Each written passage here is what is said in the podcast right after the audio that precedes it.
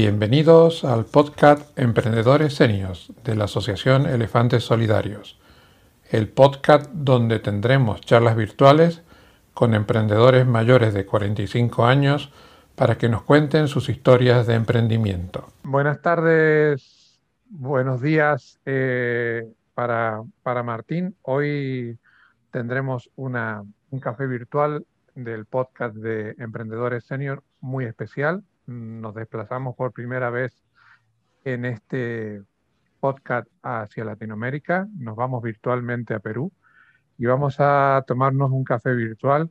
Buenos días para ti, Martín. ¿Cómo está, José? Mucho gusto, un placer y gracias por la invitación. Gracias a ti por participar en el podcast y lo que pretendemos hoy es eh, conocer cuál es la realidad de los profesionales senior en Latinoamérica, en la zona que tú controlas, y que nos cuentes un poquito de tu experiencia en la transición esa tan interesante de ser ejecutivo de una empresa consolidada a saltar al, vacío para transformarte en emprendedor. Antes que nada, cuéntanos un poquito eh, quién es Martín Andrade, Alcandre. Bueno, yo tengo 56 años, eh, tengo, estoy casado hace 29 años, tengo dos hijos de 26 y 25 años, soy un apasionado del deporte, me encanta la música y me formé como economista eh, acá en Perú. Y bueno, eh, ya luego he tenido formaciones en el campo de la facilitación de habilidades blandas y el coaching, que ha sido básicamente lo último que estoy haciendo. Así que en, en esa línea es que yo me he desarrollado. La inquietud por desarrollar una empresa propia, eh, siendo un ejecutivo eh, con, ya una trayectoria profesional consolidada, eh, ¿cómo nace? Mira, tiene que ver mucho con mi formación como economista. de esa época, en los años 80, los papás tenían mucha influencia, ¿no? Entonces, en el caso de mi papá, le gustaba la carrera de economía y creía que economía era la carrera del futuro en ese momento. Entonces, creo que influyó bastante en mi decisión. Yo no me sentí muy contento con, con la elección, pero era lo que había en ese momento y lo tomé. Eh, a lo largo de la carrera, bueno, no, no sentía, digamos, este, no me hacía mucho sentido lo que, lo que iba generando. Y, bueno, acabé la carrera, eh, me puse a trabajar y trabajé en muchas empresas en diferentes rubros, eh, haciendo diferentes cosas. Estaba en la, parte, digamos, productiva de una empresa, una empresa industrial, estaba en empresas financieras, en bancos, y, pasando por todos esos eh, momentos, tampoco me sentía, digamos, muy motivado y, y, contento con lo que estaba haciendo. Ya cuando me caso, y me caso a los 28 años, nacen mis hijos a los 31 años, eh, comienzo a tener una visión de decir, bueno, este, yo quiero tener una vida, digamos, cómoda para mis hijos, una vida segura, y sentía que lo que había hecho hasta el momento no le daba esa, esa tranquilidad a mí personalmente y a mi familia. Entonces, ahí comencé con la inquietud de, bueno, acá hay un llamado, aquí hay algo diferente que tengo que hacer, ¿no? Y mm, la elección del sector, la, la, elección de en dónde te querías desarrollar como emprendedor, eh, ¿A qué se debe? Eh, ¿qué, semilla había eh, en ti que, dio ese emprendimiento? Fíjate que fue curioso porque cuando yo trabajaba como gerente de administración de una empresa constructora, em, el jefe que tenía me envía una formación de un curso de liderazgo a una escuela de mandos medios. Bueno, hago el curso y en ese momento es como si hubiera visto algo que lo estuve esperando hace mucho tiempo. O sea, me conecto con la manera como los facilitadores formaban los ejecutivos. Había todo, obviamente, un espíritu y una filosofía de desarrollo de la persona. Entonces, eso me conectó mucho y a partir de ahí dije, yo quiero ser facilitador, yo quiero meterme en este mundo de los recursos humanos. Y así fue como conecté con, con este espacio de la facilitación, del aprendizaje.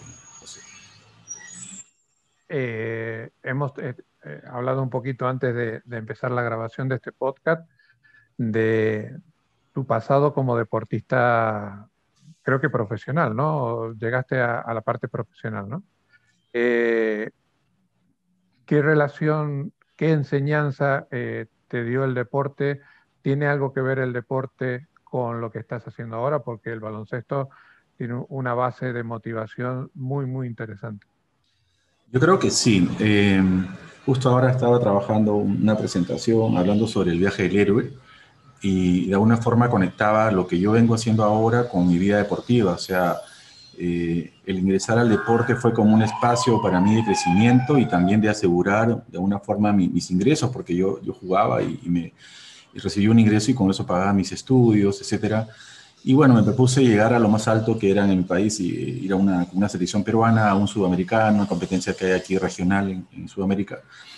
Y de hecho sí, este, ha sido muy importante porque hay un tema formativo, la disciplina, los valores. Eh, el aprender a, ganar y perder, creo que es como la vida misma en realidad. Entonces yo creo que el deporte me da una línea de, formación que es lo que ahora básicamente hago, trabajar con personas y ayudarlas a, lograr sus sueños. ¿Con qué edad eh, comenzaste tu, tu empresa, donde estás ahora? Mira, yo empecé el año 2007, eh, tenía aproximadamente 46, 47 años. ¿de acuerdo? Este, con todos los miedos a cuestas de, saltar al vacío, como tú lo has dicho, eh, pero creo que una parte fundamental para lograr eso es el apoyo de tu familia. En este caso, mi esposa, ella, ella ganaba un sueldo fijo y estiraba el billete cuando faltaba, y porque mis hijos estaban pequeños, entonces era un riesgo, sin duda, pero ella creyó mucho en mí, confió en mis, en mis capacidades y sabía que podía llegar. Yo, el que no confiaba era yo, ¿no? O sea, yo pensé que eh, yo, yo, no estaba muy seguro de esto, pero conforme fui avanzando, eh, me comencé a dar cuenta de que tenía resultados, generaba eh, conexión con las personas, generaba valor con lo que hacía.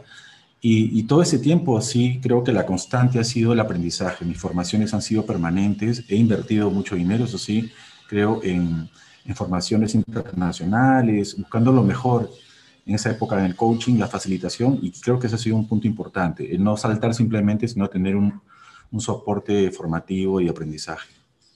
¿También has fortalecido tu formación desde el punto de vista empresarial o simplemente la formación profesional? Eh, yo creo que ambas van de la mano porque sin duda, eh, bueno, como aquí en el Perú eh, hay casi el 80% son microempresas, entonces hay mucho emprendedor. Y claro, eh, al inicio yo tenía un sueño de tener una empresa muy grande, con muchos este, ejecutivos y como uno se imagina, pero en la realidad te das cuenta de que eh, el mercado y el negocio en el cual yo estaba no, no se manejaba de una forma, de manera eficiente con, con una estructura empresarial, ¿no? sino que era una, un modelo de negocio donde yo tenía que, digamos, agrupar, agrupar profesionales para diversos proyectos y, luego quedarme solo y volver a agrupar. Era muy flexible. Entonces, he ido aprendiendo eh, definitivamente a, dirigir una empresa, pero no como inicialmente pensaba, que era que había que ser un management, ¿no? Y todo lo que uno requiere para, para hacer una empresa. Así que he ido aprendiendo en el camino en ese sentido. Y a la hora de, plantear tu emprendimiento, eh, tú acabas de, dar algunos pincelazos, pero me, gustaría profundizar en ese tema. Eh, ¿Consideras eh, el equipo como algo importante o em, la flexibilidad de decir, en lugar de tener una estructura fija eh, por, por, los vaivenes de la economía, mejor mm, lo hago con una estructura de organización pequeñita y a la hora de ir creciendo busco colaboraciones? ¿Cuál es la realidad de Perú? Sí, yo, yo creo, a mí me ha funcionado bastante bien el, trabajar como un acordeón, ¿no? De achicarme y, agrandarme. Eh, buscando obviamente personas que tengan un propósito común, que estén alineados a mi filosofía y yo también alinearme a la de ellos. Entonces, este, ha funcionado, he estado trabajando con empresas grandes aquí en proyectos grandes, pero siempre agrupando personas que están en la misma línea que esa visión. Creo que sí ha funcionado. Es muy importante, y eso lo aprendí en mis formaciones de, de coach de equipos, tener un propósito de inicio, que creo que eso motiva y une a las personas y luego, bueno, tener unas reglas claras de juego, obviamente, y un manejo ético que es muy importante para que puedas estar satisfecho con lo que estás haciendo. ¿Cuál es la realidad de, de nuestro colectivo en, la zona que tú controlas de Latinoamérica? de un profesional que ya tiene una cierta formación y a partir de los 45 o 50 años, por las transformaciones económicas que estamos sufriendo, principalmente en este último año, año y medio, por lo de la pandemia, y que o se queda sin trabajo o la empresa que tenía ha, disminuido muchísimo su facturación y tiene un, horizonte incierto. ¿Cuál es la realidad de este colectivo en Perú? Yo creo que ha ido, cambiando bastante la, manera como eh, las empresas han, eh, digamos, acompañado a ejecutivos de mayores, por decir de alguna forma. Eh, hay empresas tradicionales acá en Perú que todavía tienen ejecutivos de, de muy alta edad, vamos a decir 70 años inclusive, ¿no? He tenido la oportunidad de coachar a ejecutivos de 76 años, con que tenían trayectorias de 40 años en empresas, pero son, son muy pocos los casos. La mayoría, tú vas acá, las empresas son muy jóvenes, son jóvenes muy preparados, con maestrías, etcétera, eh, que son los que lideran básicamente las, las organizaciones. Eh, entonces creo que cada vez ha habido menor campo de acción para las personas que pasan los 50 años. Eh, lo que suele pasar aquí es que uno termina su, ciclo de vida en la empresa, inmediatamente haces una consultora o te vuelves un, consultor freelance donde puedes agruparte con, otras, eh, con otros profesionales para, en base a tu experiencia, hacer algunos proyectos. Es así como subsisten, digamos, la mayoría de profesionales que han sido, digamos, bien rankeados o tienen un perfil interesante y que de alguna forma generan valor a muchas empresas digamos que eh, quedarse sin un trabajo estable eh, presenta incertidumbres, pero el mercado laboral te permite encontrar una, una, solución relativamente rápida. Exactamente. Ahora, claro, como, como, como comprenderás, hay muchos consultores, hay, está, hay mucha, digamos, oferta en ese sentido, eh, y eso, eso de alguna forma a las personas que se han formado en, como consultores, coaches, facilitadores, eh, se genera una competencia, digamos, y hay un tema de precios, y, el mercado ha ido cambiando en ese sentido. Yo cuando recién empecé el 2011 como facilitador, tenía mucho campo de acción, pero ahora tengo que diferenciarme mucho, obviamente, para poder competir con las personas que están saliendo de las empresas y están tratando de iniciar eh, como profesionales este, independientes. La ventaja que tiene Latinoamérica es que podemos juntar a, mucha gente que habla el mismo idioma. Eh, el online ha sido un facilitador en ese sentido eh, ¿Hay interrelación con, tú has tenido interrelación con otros países con la posibilidad de dar formación o de recibir formación a través de Internet? Sí, efectivamente hace poco y, eh, culminé un programa eh, con managers de Chicago, Illinois, latinos, una empresa grande allá de seguros que me solicitó una formación para, para liderazgo y fue una experiencia súper increíble porque este, de hecho, nos, vincula el ser latinos, pero en realidades distintas.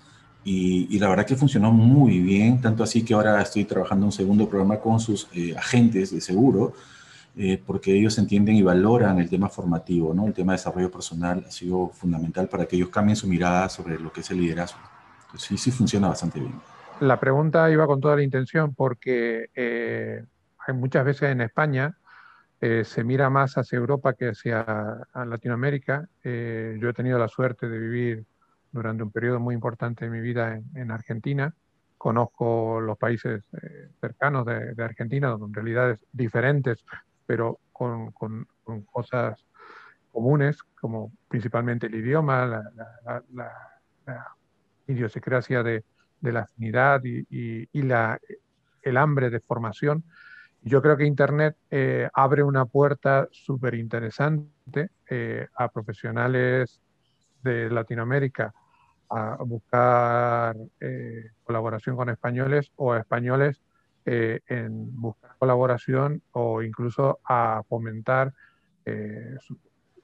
la utilización de sus conocimientos en Latinoamérica, incluso yéndonos a, a una visión muy mercantilista, eh, en España el colectivo que habla castellano todos los días podría estar en sobre 40 millones de personas, es que del otro lado del charco, como decimos aquí, eh, hay 500 millones. Entonces, eh, es gente con altísimo nivel profesional, con muchísimas ganas de aprender, con muchísimas ganas de enseñar y de, de dar a conocer sus conocimientos y creo que eh, hacer una, una, simbiosis entre ambos lados del Atlántico puede ser extremadamente beneficiosa. eso es uno de los objetivos por los cuales te, quería entrevistar a ti, por los cuales quería que, la gente que escucha nuestro podcast conociera la realidad vuestra, porque una de las alternativas que está más a la mano ahora eh, de los profesionales es dar a conocer sus conocimientos y eh, Internet eh, te abre la puerta a través de lo que estamos haciendo ahora a miles y miles de kilómetros con gente que habla tu mismo idioma, ¿no? Entonces, eh, me parece muy interesante tu, tu, apreciación. Yo te quería, y perdóname que te haya interrumpido, pero quería decirte algo que creo que es importante dentro de mi experiencia. Em, hay que romper muchos paradigmas para personas de mi edad, por ejemplo, 56 años.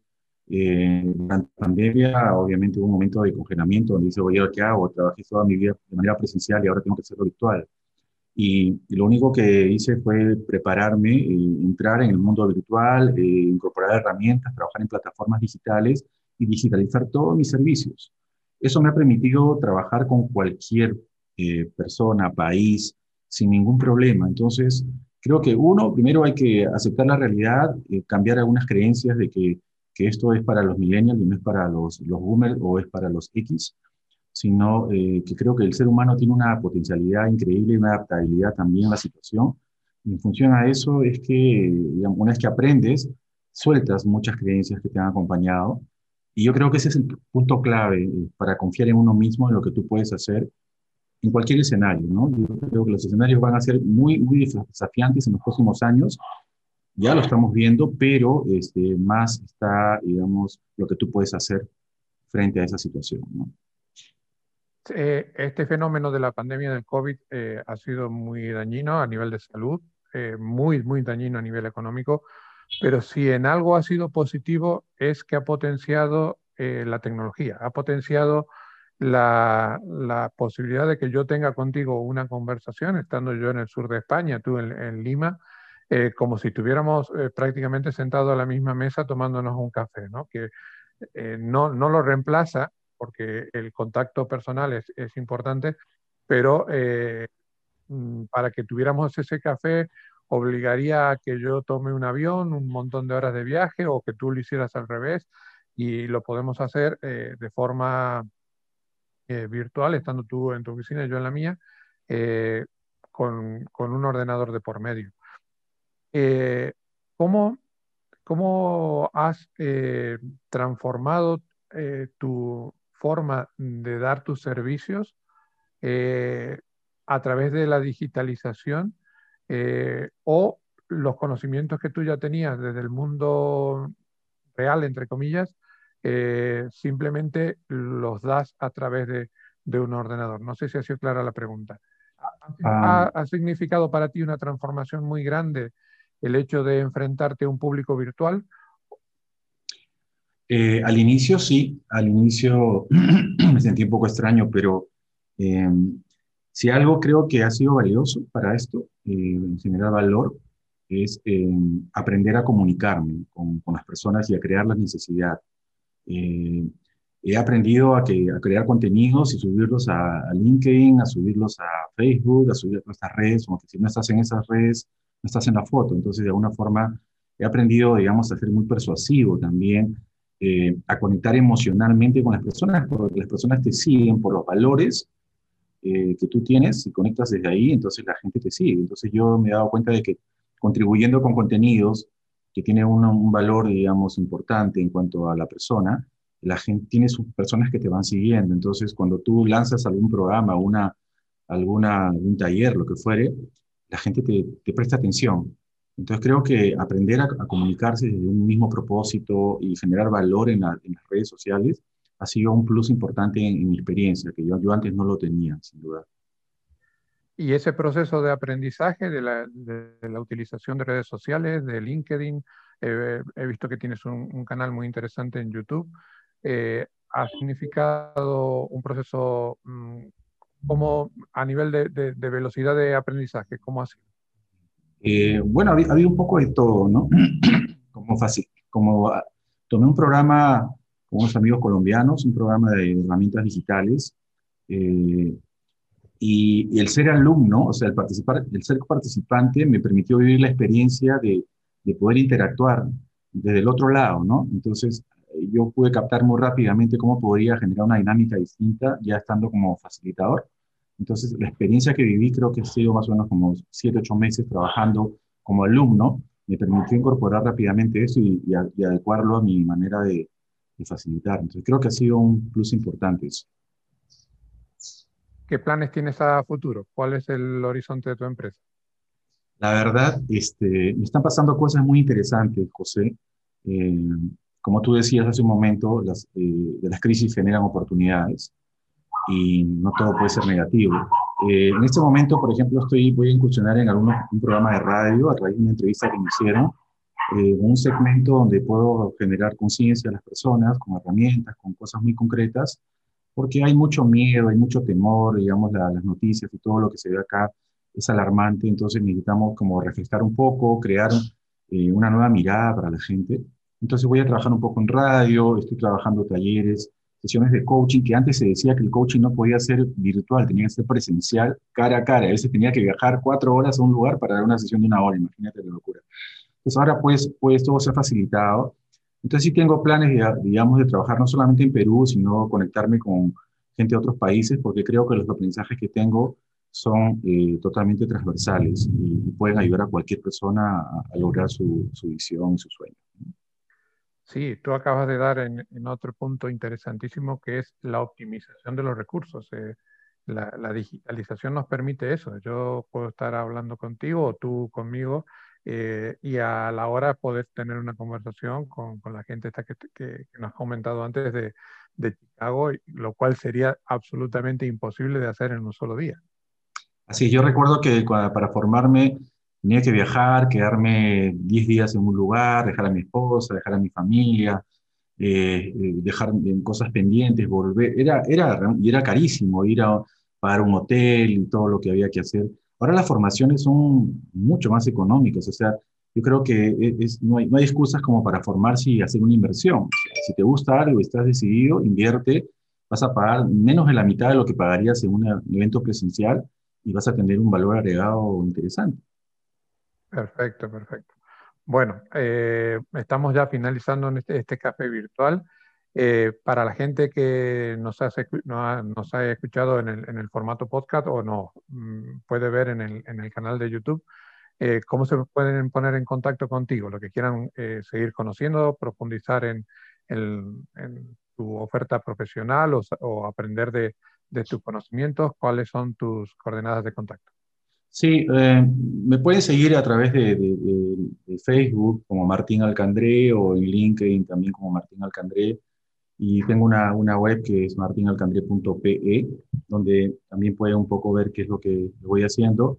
Eh, yo encantado, pues, si estamos cruzando el charco a través de este medio, sería yo feliz de no solamente trabajar con, con gente local, sino también conocer un poco también y aprender de, de la cultura europea, ¿no? Y, cuál es la realidad en ese momento para, para yo poder ver de qué manera puedo contribuir. Eso me encantaría. Fantástico. Martín, te agradezco muchísimo tu tiempo. Sé que has dejado actividades por hacer para, para estar en este ratito con nosotros. Por lo tanto, eh, estamos muy, muy, muy agradecidos.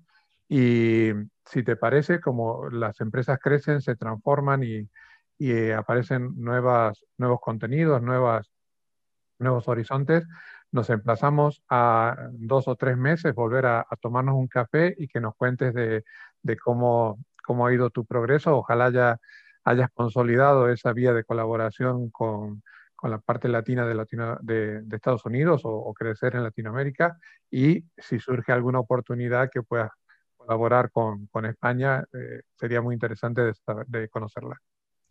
Muchas gracias, José. Eh, gracias por la invitación. Es un placer conversar contigo, conocerte, saber de la labor que están haciendo, eh, el equipo que tienes, eh, me sobre lo que están haciendo, sobre todo por apoyar a un, a un segmento, a un perfil de, personas adultas que tienen gran capacidad. Yo pienso que la sabiduría este, pesa más finalmente que el conocimiento, la experiencia es invalorable, no se gana ni con tres, cuatro cursos, sino con la vida misma. Entonces, realmente te felicito y tienes ahí una gran oportunidad de ayudar a muchísima gente y eso creo que finalmente es el propósito.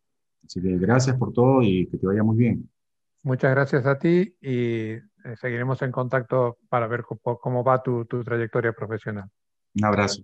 Adiós.